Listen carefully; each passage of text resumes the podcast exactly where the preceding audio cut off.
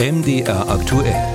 Hörer machen Programm. Da geht es um die Energiewende. Wärmepumpen zum Beispiel könnten da eine Schlüsselrolle spielen als klimafreundliche Heizungsanlage.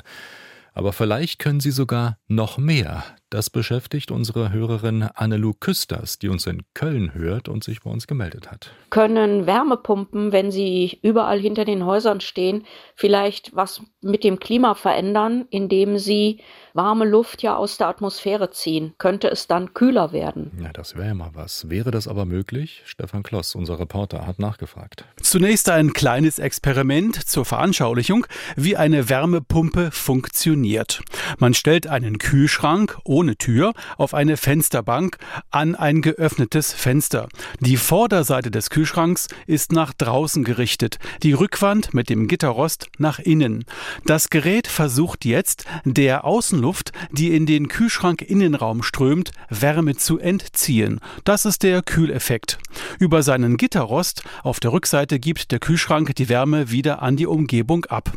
Wer seinen Kühlschrank daheim mal hinten anfasst, der wird feststellen, das Gitter ist etwas warm. So ungefähr funktionieren auch Luftwärmepumpen. Man spricht manchmal auch vom sogenannten umgekehrten Kühlschrankprinzip.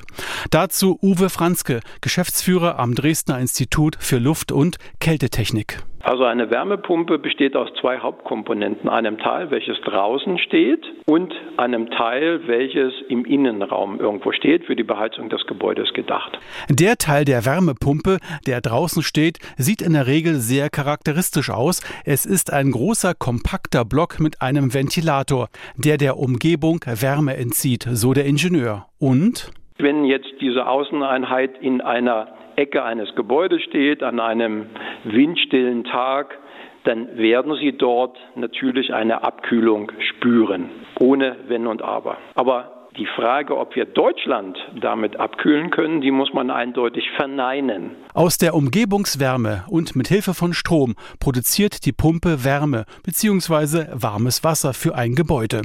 Und genau diese Wärme, die ins Gebäude gelangt, wird im Laufe der Zeit auch wieder über die Gebäudewände an die Umgebung abgegeben, so der Geschäftsführer des Dresdner Instituts für Luft- und Kältetechnik. Wir gehen üblicherweise davon aus, dass sich in einem größeren Bilanzkreis um die Gebäude herum die Energie einfach ausgeglichen hat und dass also keine Abkühlung der Umgebungsluft mehr feststellbar ist. Generell muss man sagen, sind die Effekte verschwindend gering. Eine Einschätzung, die von der Meteorologin und MDR-Wetterexpertin Diana Weise geteilt wird. Die Energie, die der Umgebung entzogen wird, ist viel zu gering, um damit eine markante Änderung der Temperatur zu erzeugen. Ausführliche Informationen zum Thema Wärmepumpe gibt es auch auf der Internetseite des Umweltbundesamtes.